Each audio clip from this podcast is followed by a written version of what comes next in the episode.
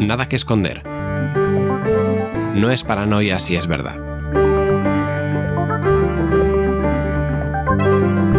Espacio sobre privacidad y soberanía digital.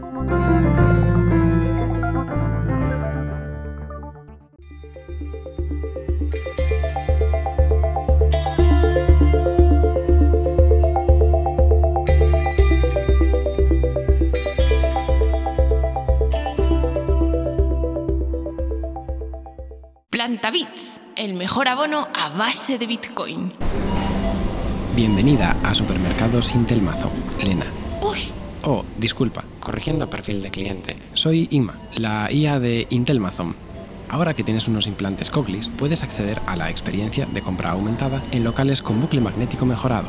Todos los supermercados Intelmazon mantienen la más alta calidad tecnológica, Lena. uy, qué raro es esto. Oigo la voz directamente en mi cerebro. ¿Puedes bajar el volumen, Inma? Volúmenes ajustados. ¿Qué tal ahora? Actualizando perfil de cliente. Ay, gracias, Inma.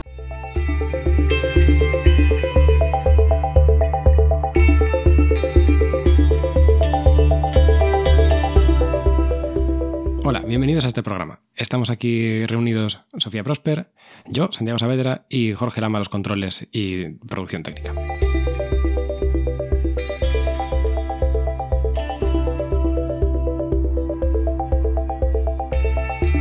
Y Sofía, ¿por qué estamos haciendo este programa? Aunque existen programas eh, de radio y podcast que hablan sobre privacidad y soberanía digital, hemos encontrado muchos en inglés, pero no tantos en castellano y a veces no tan específicos sobre, sobre privacidad. Nuestra filosofía en los últimos años ha sido que cuando no encontramos algo, después de buscar, ¿eh?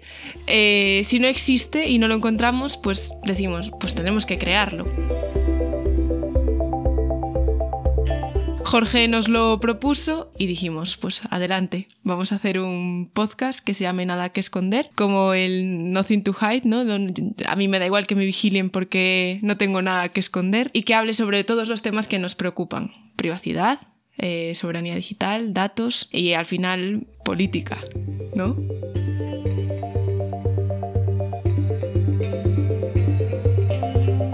Y además de estar haciendo este podcast, estamos metidos en un proyecto, que es un proyecto de software libre, que se llama Lluvia, que es parte de la, de la dirección en donde está el blog en donde se cuelga este podcast, que es una alternativa a los servicios de, de la nube que vas a poder tener en, en tu casa, en una caja. Y os contaremos más en, en próximos programas sobre ello, si, os interesa. Eh, esperamos recibir feedback de este programa y de, de todo su contenido.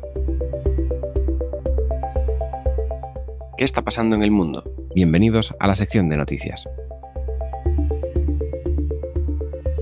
Stop Hate for Profit. Facebook toma medidas contra el discurso del odio tras la decisión de un centenar de empresas de retirar la publicidad de su plataforma. Bueno, es que más que un centenar ya tenemos un listado de 1.033 empresas, entre las que se encuentran grandes empresas como Verizon, Unilever, Coca-Cola, Ben Jerry, North Face, Starbucks, Microsoft, Lego, Adidas. Bueno, no voy a seguir porque la lista es súper extensa. Y además, lo que pasa con ese tipo de empresas es que son dueñas de un montón de subproductos, ¿no? Santiago, un día tú lo estuviste mirando. Por ejemplo, Unilever tiene millones de cosas secundarias, ¿no? Digamos. Bueno, sí, desde productos de limpieza a, mm, yo qué sé, bebidas, mm, pasando por cualquier otra cosa. O sea que al final eh, podemos decir que no es que ha sido una. no es que haya sido una decisión de Mark Zuckerberg de decidir controlar, digamos, este. el discurso del odio, ¿no? Al final de tomar medidas, sino es que se ha visto obligado. Muchas, muchas empresas eh, las que están haciendo este boicot. Bueno, para los que no sepan lo que consiste esta campaña de boicot de Stop Hate for Profit, nos tenemos que remontar, por supuestísimo, al movimiento social bestial que ha habido ahora mismo, el Black Lives Matter, y que a raíz de esto han ocurrido muchas cosas diferentes que se han extendido ¿no? por, por mogollón de campos distintos. En este caso, diversos grupos pro derechos civiles estadounidenses han lanzado esta campaña en la que le piden a las, a las empresas que no anuncien sus productos en, en Facebook ni en, ni en Instagram. ¿no? Al final,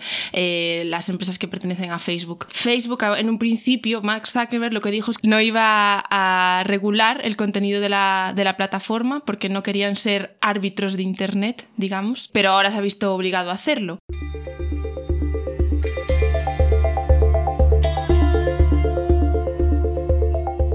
Ver, em, nada, sí, lo que, lo que ocurre en este caso es que cuando tienes un tamaño tal, por mucho que Facebook diga, no, yo no quiero ser árbitro de Internet, llega un momento que la empresa es tan tan grande, llega a tantas personas que se tienen que pronunciar y tienen que hacer algo. Lo que les denunciaban estos grupos es que te estabas encontrando post de grupos antisemitas, de grupos racistas, de grupos conspiranoicos, junto con anuncios, pues eso, anuncio de Coca-Cola, anuncio de Unilever y demás, ¿no? Entonces, eh, digamos que les, les increpaban así a las marcas diciéndoles, vosotros queréis aparecer ocupando el mismo espacio que este tipo de mensajes. Al final, Zuckerberg, el 26 de junio, y sin nombrar explícitamente la campaña de Stop Hate for Profit, eh, hizo una, un anuncio en su Facebook diciendo que, que sí, que iban a, a controlar esto y seguir lo mismo que ha hecho Twitter. Vamos, primero van a volver a reescribir todas sus políticas, ¿no? Eh, para mirar pues cómo controlarlo, poner más controladores, más moderadores humanos, que esto durante el coronavirus fue un problema, porque se,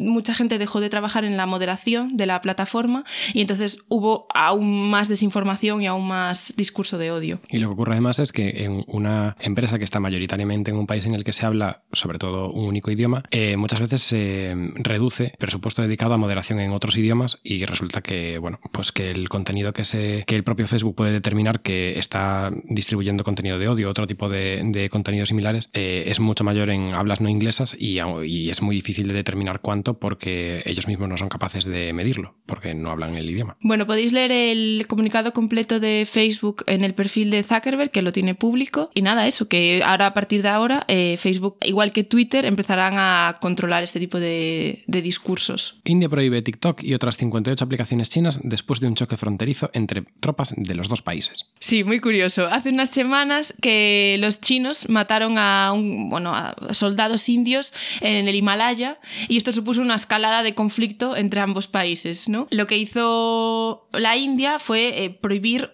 pues eso, 59 aplicaciones chinas. Esto es... Mm, muy grave para TikTok porque es eh, su mayor eh, mercado extranjero.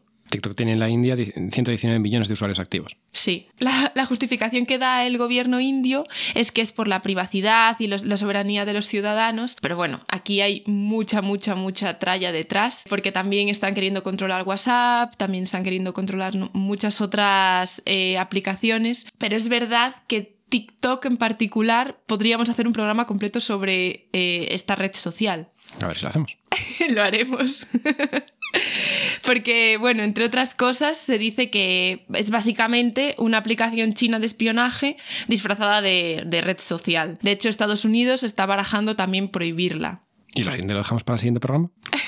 vale. Bueno, solo decir que aparte de, recopilar información sobre el hardware, las aplicaciones que tienen instaladas, bla, bla, bla, bla, por encima de todo eso, a los moderadores de esta red social les llegan instrucciones de que tienen que ocultar contenido de personas feas, pobres o discapacitadas. Sin, sin, comentario. Estoy muy jodido. Paso de TikTok. No me meto ya. bueno, aún así, si consigues pasar el primer filtro de moderación, es un asunto o sea, es una red social que, bueno, es una red de espionaje que está pensada para que la utilices como red social, entonces, para que no la desinstales. Entonces es posible que los primeros contenidos que publiques, por malos que sean, si pasan este primer filtro de, de moderación, consigan bastante viralidad a pesar de poder ser malos para que consigan engancharte.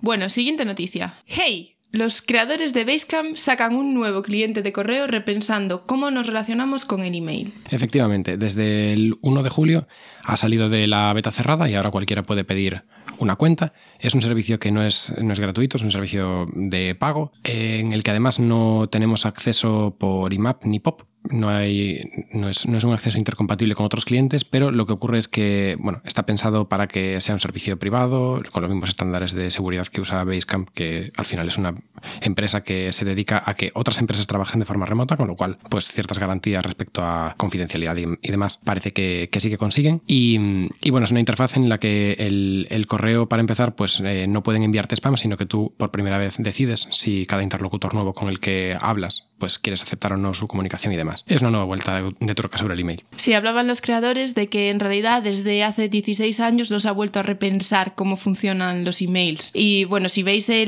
cómo funciona, es muy interesante, todo el diseño que han hecho es muy para humanos ¿no? Al final muy eficiente, muy, muy, muy bien pensado y pro privacidad y soberanía de tus datos. O sea que muy interesante.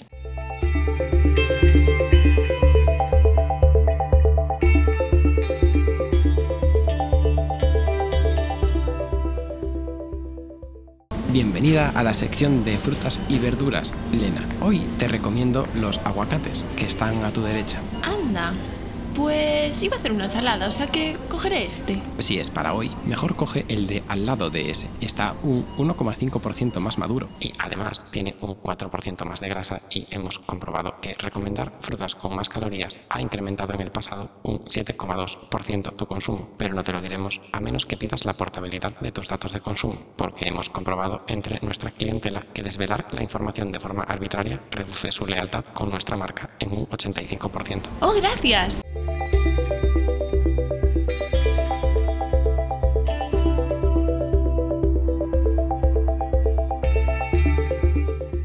Mercadona anuncia que ha instalado un sistema de reconocimiento facial en 40 de sus tiendas de España, en particular Mallorca, Zaragoza y Valencia, para identificar a las personas sobre las que haya una sentencia firme contra intereses de la compañía. Bueno, esto es un súper mega notición, porque a mí me dices hace 5 años, 6 años, que un supermercado iba a poner un sistema de reconocimiento facial en la puerta y no me lo creo. Me entra la risa. Efectivamente. Mercadona dice además que todo el proceso de identificación de la cara va a ser una comprobación científica. Eh, Entre comillas, estoy poniendo los dedos de comillas. permitámonos, sí. En, en su base de datos, que además se hace en 0,3 segundos y si no es una de esas personas, se eliminan los datos y así se asegura de que no hay tratamiento de los datos. Pero es que esto va en contra de lo que ellos mismos están diciendo, que es que están haciendo un tratamiento de los datos previos, ¿no? Hmm. Esta noticia genera muchísimas dudas que eh, empiezan por, por ejemplo, de dónde salen los datos para comprobar que la cara de la persona que reconoce el sistema es la del condenado con sentencia firme, ¿no? O sea, esto para empezar. Bueno, eso podría ser porque Mercadona tenga acceso a las sentencias contra ellos, pero en ese caso no estarían utilizando esta información para un propósito diferente de aquello para el que tienen el permiso de utilizarlo. Y luego también que parece como muy desproporcionado, ¿no? El- la, la metodología. Tienes ciertas... O sea, ¿cuántas personas tienen sentencia firme contra ellas como para instalar un sistema de reconocimiento facial en las tiendas, ¿no? O sea, es como... ¿No te parece desproporcionado? También es que no especifica el comunicado si la sentencia firme puede ser por un hurto de 3 euros o si tiene que ser una sentencia civil o penal em, por mayores cantidades, o sea, una estafa o lo que sea. Vale. Ponte que es por un hurto de 3 euros, ¿no? Una persona que reincidentemente roba una crema una y otra vez, una y otra vez. Instalas un sistema de reconocimiento facial en 40 tiendas, en Zaragoza, Mallorca y Valencia, para controlar a esta persona que roba cremas. No sé. Pero bueno, luego lo interesante aquí también es la empresa que está detrás de este sistema de reconocimiento facial. Y esto nos lleva a la historia que nos ocupa hoy. Tecnologías de reconocimiento facial. Y el sistema de reconocimiento facial de Mercadona, supongo que ellos a los que se dedican es a la distribución de alimentos. Entonces, ¿quién se lo ha hecho? es una empresa que se llama Anyvision, que es eh, israelí. Muy curioso porque eh, recientemente Microsoft retiró pues, eh, la inversión que había hecho sobre la empresa cuando se empezaron los rumores de que quizás Anyvision estaba vigilando a palestinos en Cisjordania. O sea que Microsoft se fue así hacia atrás, se marchó y cerró la puerta de, de Anyvision. El portavoz de, de Anyvision se llama Adam Devine y dice cosas como que estos sistemas no se le pueden vender a gente que no, que no esté especializada, ¿no? Dice que, que tienen que ser los clientes que compren eh, este tipo de productos los que se encarguen de que no haya sesgos, de que se proteja la privacidad. Eh, pone mucho la responsabilidad, no solo en él también, ¿no? pero también mucho en el tejado de la gente que compra estos sistemas. Y luego dice que mm, lo que dicen todos, ahora hablaremos de eso, pero lo que dicen todos los líderes de diferentes empresas que hacen sistemas de reconocimiento facial, y es que él está haciendo el buen reconocimiento facial. Todo el mundo va a hacer alguno, mejor que sea él que que sea alguien que lo haga mal. Claro, claro, que ellos lo están haciendo para prevenir al mundo de encontrarse con tecnologías mal hechas, que ellos no van a ser los maliciosos. Bueno, también dice como cosas como que normalmente todos los,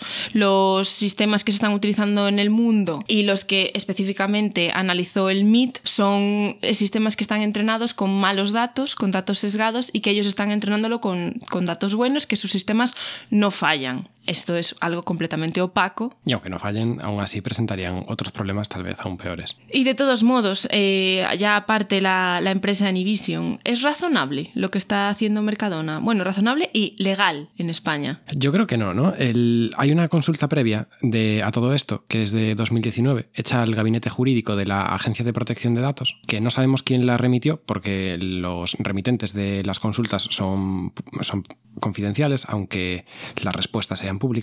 Y era precisamente a esto. Lo que, lo que preguntaba esta consulta era si, si los sistemas de reconocimiento facial hechos para la videovigilancia por parte de empresas privadas podía estar em- amparada por la ley española. Parece que la consulta es bastante como, como adecuada que la pudiera haber hecho Mercadona. No sabemos quién la ha hecho, ¿eh? pero podría ser, ¿no? Suena, resuena un poco.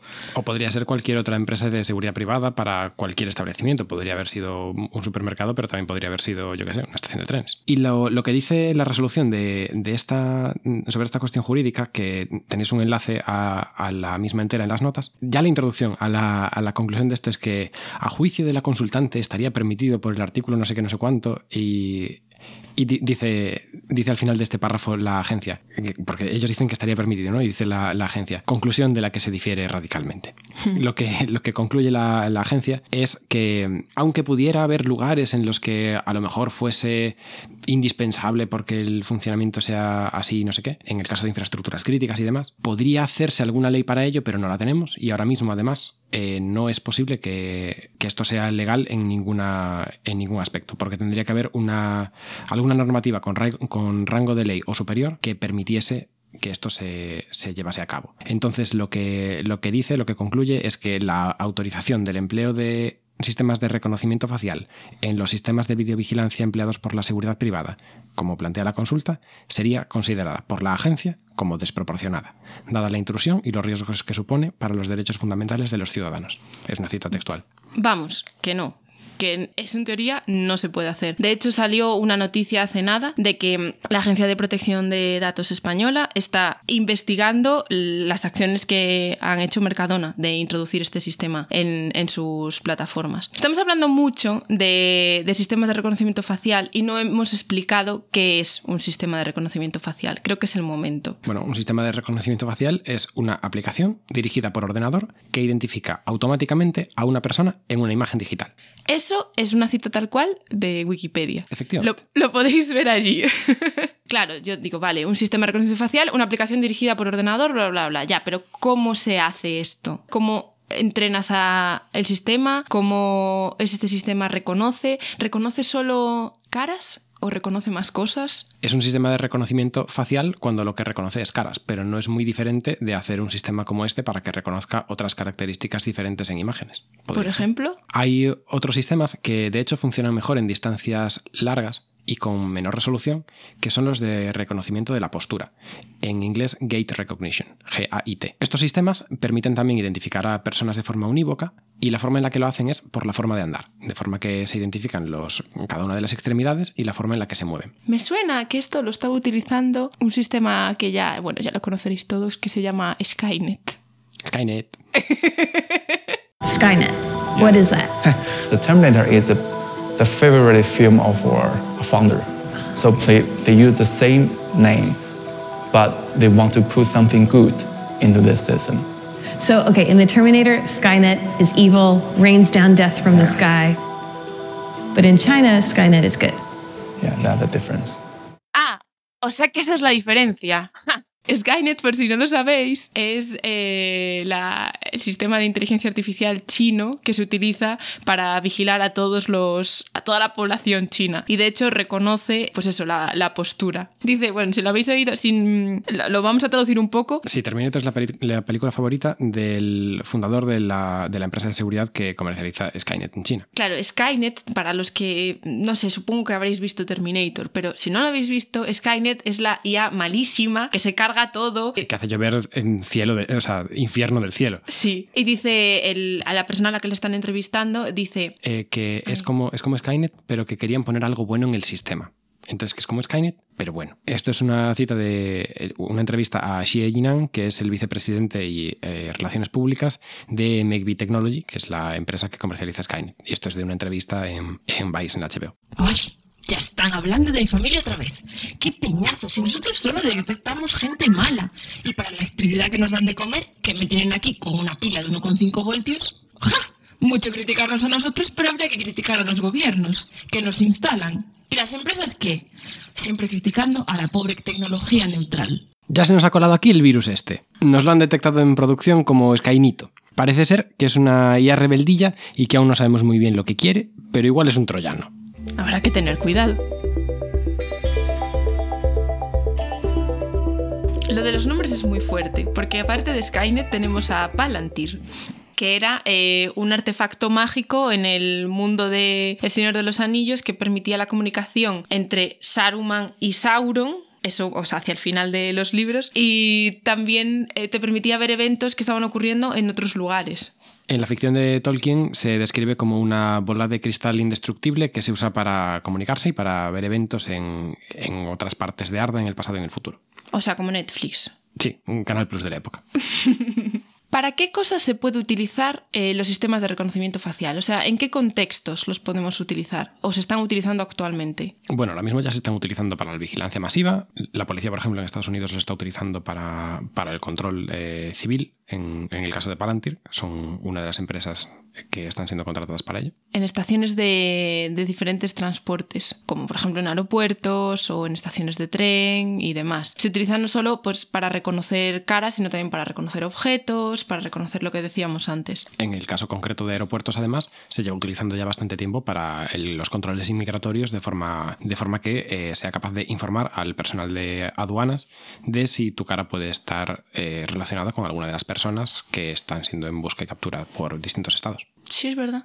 ¿Quiénes están desarrollando este tipo de, de- Esa es una buena pregunta, vamos, porque no solo... O sea, son muchas empresas por todo el mundo que están desarrollando diferentes servicios de reconocimiento facial. Una, nuestra favorita, de la que vamos a hablar ahora, aparte de Nivision, es una que se llama Clearview. No sé si habéis oído hablar de ella. Bueno, Clearview es. eh, su web dice que es eh, visión por ordenador para un mundo más seguro. Eso lo dice Clearview, eh, Anyvision, FineFace, todas de las que vamos a hablar, ¿eh? Todas dicen en sus webs que están desarrollando esto para un mundo más seguro. Aquí entraríamos, y esto será otro programa en el futuro, eh, esta dicotomía entre la seguridad y la privacidad. Spoiler, no debería de ser una dicotomía.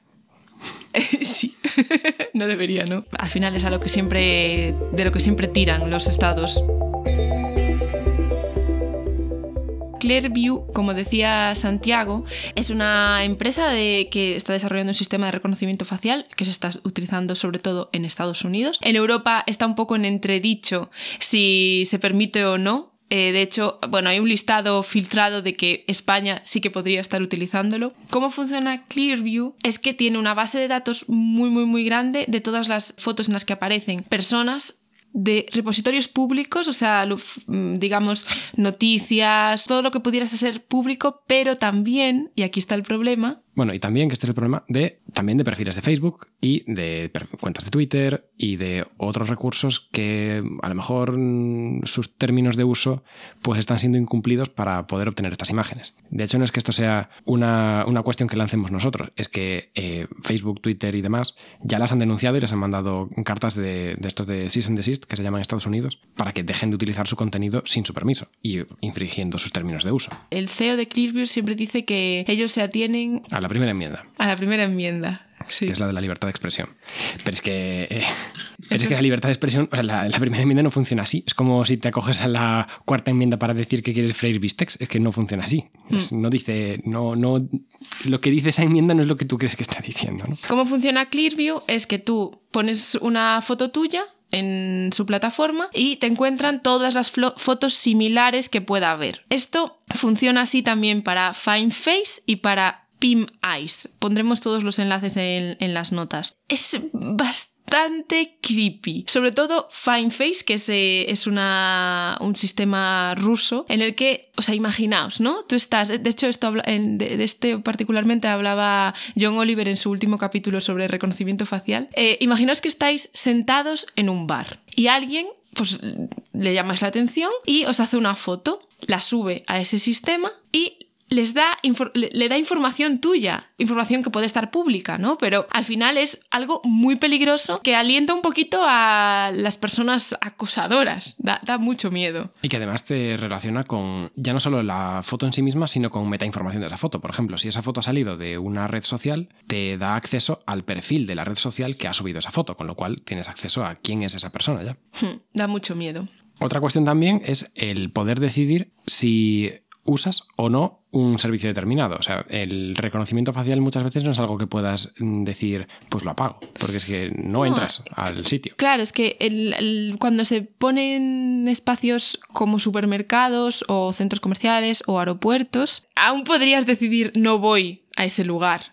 Pero ¿qué ocurre cuando estos sistemas se ponen en espacios públicos, que estás obligado a transitar? ¿Qué ocurre ahí? Ya hoy en día no te puedes negar a que graben tu imagen en espacios públicos o en espacios cerrados conforme al tema este de videovigilancia, ¿no? Cuando es pues para prevenir crímenes y demás. Que hay una legislación que dice que luego tienen que eliminar tus datos en el siguiente mes y demás. Pero es que en el caso del, del espacio público no puedes elegir. Habrá momentos en los que no puedas decidir poder pasar por otro sitio porque toda una zona de una, de una ciudad esté bajo este sistema. Y esto ya está ocurriendo. Eso te iba a decir, eso no está ocurriendo en, en Inglaterra, ¿no? En Londres ya han puesto zonas de pruebas de reconocimiento facial. Por lo visto, aunque es algo en pruebas y es algo que es voluntario, ya han arrestado a gente por cubrirse su cara mm, al transitar por estos espacios por no querer que les reconociesen la, la cara.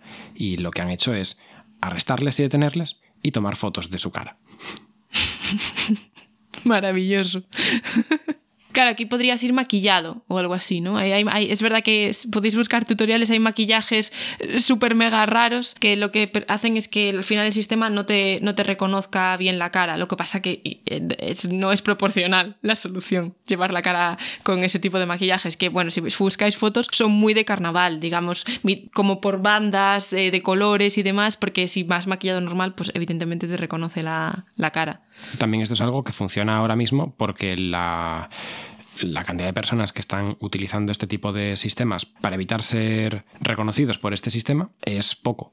Si esto resultase ser una amenaza para las compañías que están haciendo estos sistemas, como para que bajase su precisión, pues obviamente eh, formarían parte del conjunto de entrenamiento y serían entrenados como los demás. De hecho, claro, es O que sea, te la- refieres a que meterían en el conjunto de entrenamiento fotos de caras maquilladas Exacto. para entrenarlas también con esas, con esas, con esas, esos datos. sería lo lógico. Y por Claro. otro lado, es que incluso, aunque ahora mismo las máquinas no sean capaces de reconocerlas, si siguen siendo una minoría, las personas sí que lo somos, porque se convierten en las personas más fáciles de reconocer de todo el mundo. Sí, claro, si vas con la cara maquillada así, sí, evidentemente.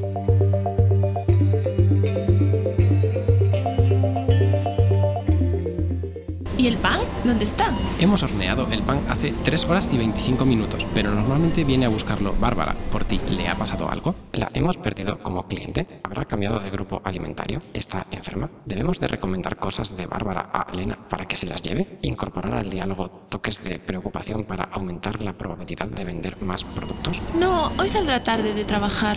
Añadiendo etiqueta en perfil de Bárbara. Posible adicta al trabajo. 6 ocurrencias. Posible desencanto con la marca Intelmazón. Una ocurrencia.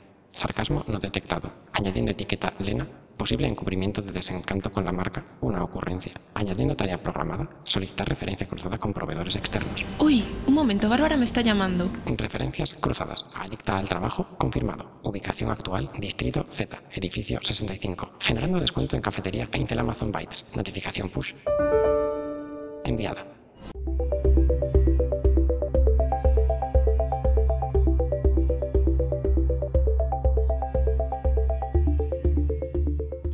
Mismo eh, estos sistemas tienen una precisión tan mala? Porque uno de los, de los problemas, y han salido muchas noticias al respecto, con que pues se ha, arrestado a un hombre negro eh, por error cuando tenía en común simplemente con la, con la persona, digamos, que había que arrestar simplemente en que era negro y grande, era la, la única, los únicos datos que había en común, ¿no? Y lo, lo arrestaron, o eh, a los congresistas que los han confundido, digamos que tiene muchos, muchos errores y muchas fallas, ¿no? ¿Por qué está ocurriendo esto? Eh, por un lado, mm, es que también hay, hay una. Primero es que hay una falsedad de información, ¿no? Que es que las expectativas de quien hace las aplicaciones son que un 90% a lo mejor de precisión es aceptable, pero eso quiere decir que estás dispuesto a reconocer mal a una de cada 10 personas. En un aeropuerto en el que transitan miles o cientos de miles de personas al día, eso quiere decir que vas a reconocer mal a miles de personas y estás dispuesto a hacer eso. Falta entrenamiento y que los propios sistemas, la, razón por la que fallan principalmente es, por un lado, que el entrenamiento no es satisfactorio porque no contemplan individuos de todas las diferencias que pueda haber para, para que el sistema las distinga, tipo color de piel, género y sexo, color de ojos, todas las variedades que, que hacen que nuestras caras sean diferentes, pero también por otro lado que el algoritmo a lo mejor que se está utilizando sea, más, sea capaz de distinguir mejor ciertas características que otras de las personas. Entonces, pues personas que tengan ciertas mm, similitudes de, por disposición genética o lo que sea, pues haga que sea más difícil distinguir entre ellos que, que entre otras personas. Claro, esto nos lleva mucho, al final los sistemas de reconocimiento facial se, se basan en eh, sistemas de inteligencia artificial. Esto nos lleva mucho a cómo aprenden eh, los sistemas de, de inteligencia artificial. Y a- aquí me gustaría mencionar que mm, muchas veces también no tenemos claro cuando se habla de precisión mm, de qué estamos hablando.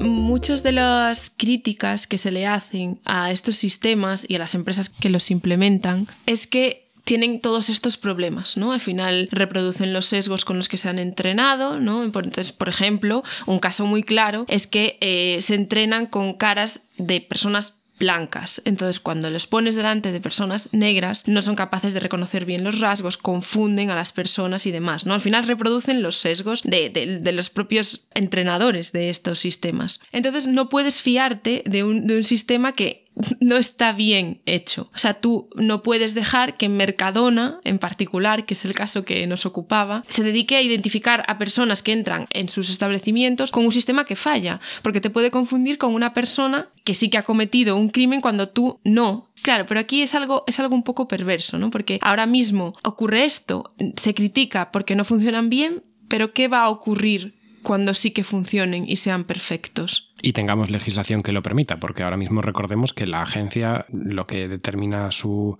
último informe es que esto no se podía hacer, pero aún así. creo que al final me da mucho más miedo, no el punto ahora en el que no está regulado, no se sabe muy bien qué va a pasar, las empresas lo están medio utilizando, pero al final, pues como está pasando en España, la agencia se pone detrás de eso a investigarlo. Quiero decir que qué va a pasar cuando te acuse, un algoritmo te acuse de algo porque lo ha visto en su sistema, ese algo puede ser algo circunstancial, que el algoritmo no esté percibiendo la totalidad de, lo que ha ocurrido y tú no tengas, no puedas decir nada en contra del sistema, porque el sistema es perfecto, es opaco, no puedes mm, defenderte, no tienes argumentos y no puedes saber exactamente qué datos está analizando ese sistema. Ese es el momento que me parece verdaderamente preocupante. Y en un mundo en el que a lo mejor la forma en la que se pueda haber legislado esto impida a operadores acceder a esa información porque son datos eh, muy sensibles. Y entonces mejor que los analice solo la máquina. Pero la máquina no tiene todo el conocimiento que pueda tener. Sí, es, es muy complejo legislarlo, es muy complejo desarrollarlo y aceptarlo. Al final lo que ha pasado ahora es que tanto mm, IBM, Microsoft como Amazon Amazon hay ahí, porque es verdad que IBM y Microsoft han dicho que no van a desarrollar más estas tecnologías de momento. Y para que empresas de, De este calibre. de este calibre tecnológicas, que básicamente son las empresas que más abren cajas de Pandora. cajas de Pandora, movidas raras que, que pueden ir saliendo, digan que esto es demasiado creepy para ellos, pues es que algo fuerte está pasando, ¿no? Mm. Iba a decir que Amazon no ha dicho que no va a seguir eh, desarrollando eso, ha dicho que da una moratoria de un año para darles tiempo a los legisladores a avanzar con las leyes, ¿no? que es más light. Pero bueno, de todos modos, eh, esto es lo que está ocurriendo ahora. Estas empresas están paralizando los sistemas. Y mientras tanto, aquí en España, Mercadona poniendo Enivision en sus tiendas. Entes a nivel mundial que están luchando contra, precisamente contra que se instauren estos sistemas de reconocimiento facial pues, en las agencias, eh, en la policía, en los gobiernos y demás. Eh, os dejamos en las notas una lista de todos estos pues, grupos, asociaciones, eh, fundaciones, ONGs que están luchando activamente contra mm, la instalación de esta tecnología.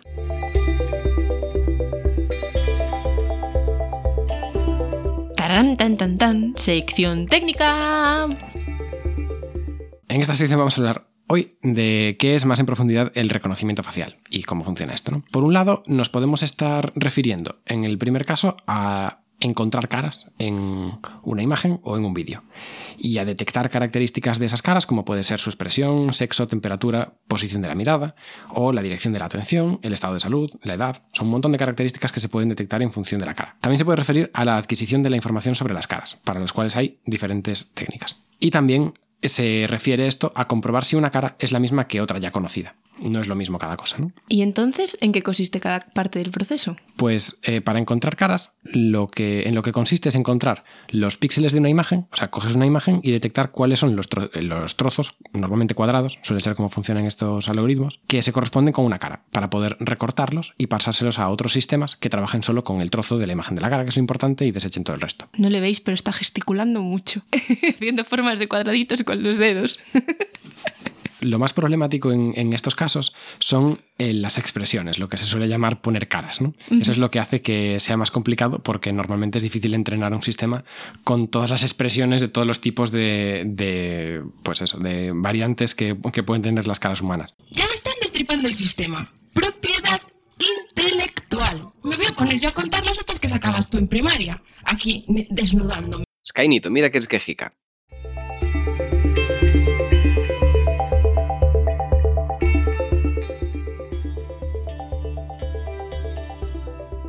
Y también que parte de la cara esté oculta, por ejemplo, por otras cosas en la imagen, como gafas o bufandas, o O ahora, mascarillas. ahora mascarillas, la mano, el pelo. Claro, es que ahora mismo con las mascarillas... Sí, sí, eso nos lleva a un tema que trataremos también en el futuro, que es el tratamiento de datos biométricos. Así más en general, sí, sí. Porque de hecho el reconocimiento facial se considera en datos bio- biométricos Por- según... Por supuesto. O sea, tu cara no puede ser más biométrica. Aunque la identificación unívoca no siempre es tan unívoca. De hecho, la policía ha utilizado en algún caso imágenes de personas que se parecen a la persona a la que quieren capturar para que el sistema de reconocimiento les diese la persona a la que querían capturar porque los sistemas fallan y eh, encontrar a la persona que se parece a alguien era más fácil que con fotos directamente de la persona a la que querían. Como el calcetín que se le da al sabueso para buscar. Sí, sí, sí, sí. sí. Es, es- Tal es- cual, tal cual. Sí, como el calcetín que se le da al sabueso. Sí, sí, sí. Y, y es que la cuestión es que eso, era más fácil encontrar, a- encontrar la cara de, bueno, de un actor a través de las imágenes originales que tenían de menor calidad de, de la persona a la, a la que querían arrestar. Y bueno, estábamos hablando de, de esto, ¿no? De, de los problemas que hay a la hora de, de reconocer caras. Bueno, eso, que está la ocultación de, la cara por otros elementos, la iluminación, que aunque a nosotros nos parezca natural, pues hace que el brillo en la cara sea más difícil de detectar, depende de, qué utilices para ello. En fondos complejos que hagan, que hagan complicada la separación del fondo del primer plano. Y eh, también que haya múltiples caras. Es otro problema a veces. Para según qué métodos y la distancia, la orientación, el color de piel y demás. ¿no? Bueno, y luego técnicas diferentes para detectar caras hay un montón. Y eh, os dejamos un, paper con una, lista de. bueno, con, un- con una revisión de los diferentes métodos que, que hay. Y que en esencia pues, se dividen en dos, ¿no? En los que en los que trabajan con representaciones gráficas y en los que, en los que trabajan con puntos. O sea, eh, habréis visto seguramente en algunas pelis o series, la típica imagen de una cara con un montón de puntos en, alrededor de los ojos, de la boca y demás, que eso es lo que Sí. que es lo que luego comparan con una base de datos de criminales y demás, pues eh, esto es, eso es el cómo funcionan algunos de estos sistemas, que lo que hacen es reconocer ciertos puntos de la cara y las distancias relativas entre esos puntos en un espacio 3D. Entonces lo que hacen es una especie de molde 3D de tu cara y compararlo con los de otras que estén almacenadas en su base de datos. Y luego están los que están ahora más de moda, que son los basados en, en redes de neuronas que trabajan con imágenes fijas, que lo que trabajan es directamente con píxeles y lo que hacen es una representación compleja que no se utiliza en las series ni en las pelis porque no se puede representar. Simplemente pues le das una imagen y te dice si sí o si no y no sabes por qué, porque es mucho más opaca la forma de detección. Y en, estos sistemas pues están las redes de neuronas, los, otra técnica que se llama análisis de componentes principales o PCA y máquinas de vector soporte, SVMs son las, las más utilizadas. Y ahora mismo, en la actualidad, así en cosas que nos podamos encontrar en el día a día, no tanto, porque claro, estamos hablando de la policía en Estados Unidos que utiliza sistemas de reconocimiento facial en la calle o en Inglaterra o ahora vale Mercadona, pero tú algo que te encuentres en el día a día, ¿dónde está utilizándose el reconocimiento facial? Bueno, aparte de en Mercadona, que está ya aquí al lado, Sí. Algo que tenemos todos es un móvil, ¿no? Y a la hora de hacer fotos, este es un- uno de los usos más mundanos del reconocimiento facial, que es eh, para poder enfocar las caras de una foto y poder pues eh, hacer fotos como si pues incluso muchos móviles que están ahora mejorados con sistemas de IA y no sé qué que te hacen el desenfoque teniendo en cuenta dónde está el contorno de la cara y demás para bueno para hacer el efecto este de desenfoque como si fuese con una cámara con con una apertura mucho más eh, pequeña de la que de la que tiene de verdad un móvil ¿Y cuando desbloqueas el ordenador con la cara? Eso es también reconocimiento facial. Eh, sí, de hecho, esto lo tienen Windows y Mac, por lo menos, ¿no? Em, como tecnología de, de desbloqueo del, del portátil y también del móvil, si no me equivoco. Y lo que hace es también, en el caso de Windows, además, la lo mínimo que tiene que tener tu ordenador es una cámara que sea capaz de recibir infrarrojos, perdón, de láseres infrarrojos para poder hacer un mapa 3D de tu cara y poder hacer esto con al menos con una cierta medida de seguridad, porque los sistemas que utilizan solamente imágenes planas no son tan eficaces a la hora de distinguir una imagen entre varias, o sea, a la hora de hacer autenticación de personas. ¿Y no había una aplicación de Apple para videollamadas que te permitía cambiar a dónde estabas mirando cuando estás haciendo una videollamada para que parezca que siempre estás mirando a la cámara? Sí, esto ya no solo es reconoci- reconocimiento facial, sino modificación de la imagen para que además eh, parezca más natural de lo que en realidad es. Y esto no sé si viene de serie incluso con el sistema operativo, esto tengo que mirar. ¡Chimpum! Y hasta aquí nuestra visión personal sobre tecnologías de reconocimiento facial. Y como dice Huxley en Un Mundo Feliz, las palabras, como los rayos X, atraviesan cualquier cosa si uno las emplea bien.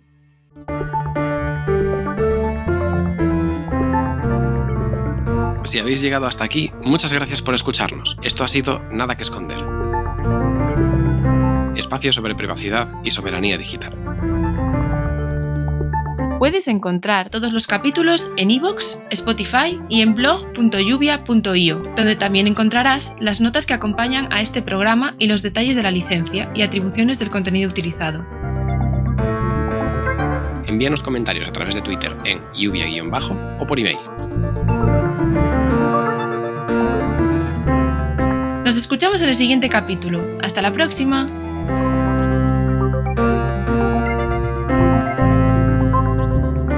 Hasta la próxima. Google Soft, tu monopolio de confianza.